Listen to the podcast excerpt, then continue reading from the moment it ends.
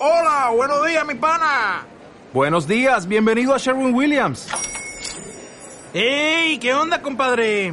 ¿Qué onda? Ya tengo lista la pintura que ordenaste en el ProPlus app. Con más de 6.000 representantes en nuestras tiendas listos para atenderte en tu idioma y beneficios para contratistas que encontrarás en aliadopro.com. En Sherwin Williams somos el aliado del PRO.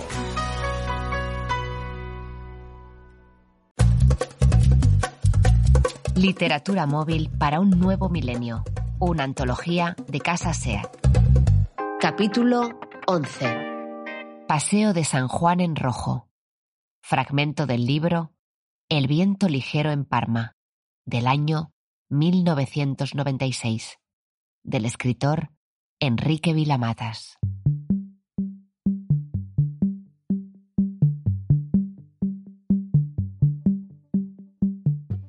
Me tocó vivir una infancia y primera juventud en una Barcelona infame que yo sospechaba que no estaba en ningún mapa, y cuyo último rincón, en el caso poco probable de que apareciera en alguno, sería el fantasmal y polvoriento Paseo de San Juan, donde yo vivía con mi familia en tiempos de silencio en los que la ciudad alcanzó las máximas cimas del delirio.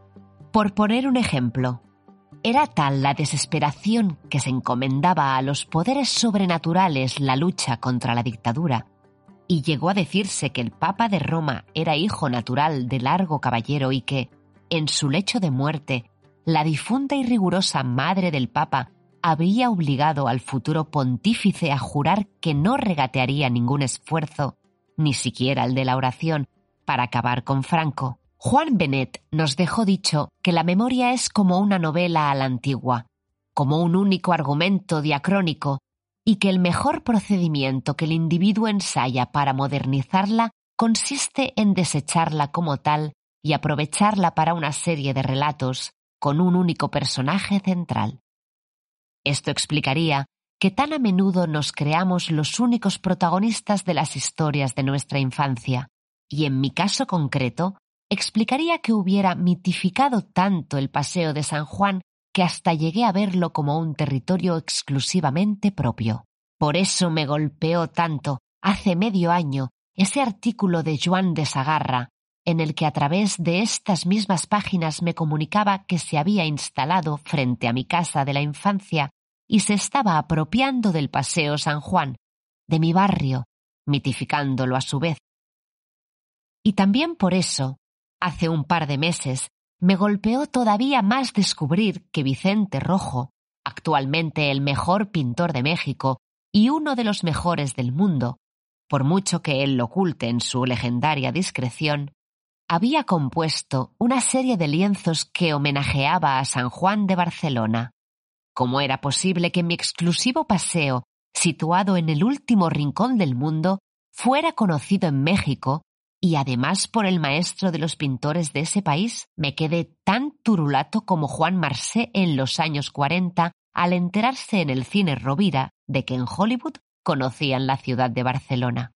Quiso el azar que Vicente Rojo aterrizara la semana pasada en Barcelona y pudiera resolver yo el enigma cuando mi amiga Selma Ancira me lo presentó y, celebrando con él y con su mujer, Alba, su 64 aniversario, pude saber que Rojo nació en Barcelona, en el Pasacha La Lió, junto al Paseo de San Juan, a 100 metros de donde transcurrió toda mi infancia. Es sobrino del mítico general Rojo, el último jefe del Estado Mayor del Ejército de la República. A los 17 años huyó de la atmósfera franquista de Cataluña y viajó a México, donde tras diez años sin verle, se reunió con su padre, exiliado, y allí parece ser que Vicente Rojo volvió a nacer, se hizo mexicano, y revolucionó tanto la pintura de ese país como el diseño gráfico de los suplementos culturales y de los libros. Suyas son todas las portadas de la editorial Era, y suya es, por ejemplo, la famosa portada de Cien años de soledad, blanca, con rectángulos azules o chavados y la E invertida en la palabra soledad.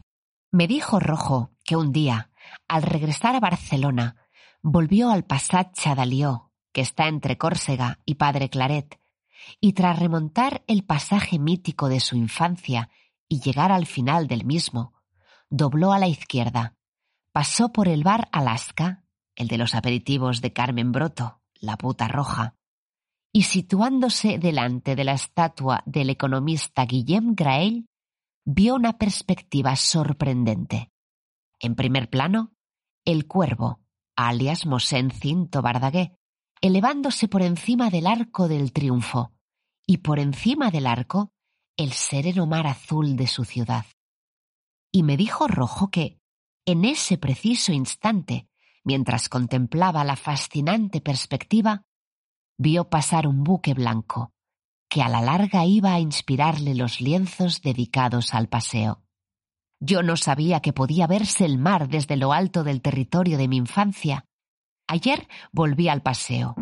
Subí por el Pasacha Dalió, doblé a la izquierda y me situé en el punto de mira que me había indicado Rojo, y vi que sólo desde ese sitio podía verse la fantástica perspectiva, y estuve allí no sé cuánto rato hasta que por fin, por encima del arco del triunfo, vi pasar un buque blanco. Y la verdad, señoras y señores, por poco me muero de la emoción.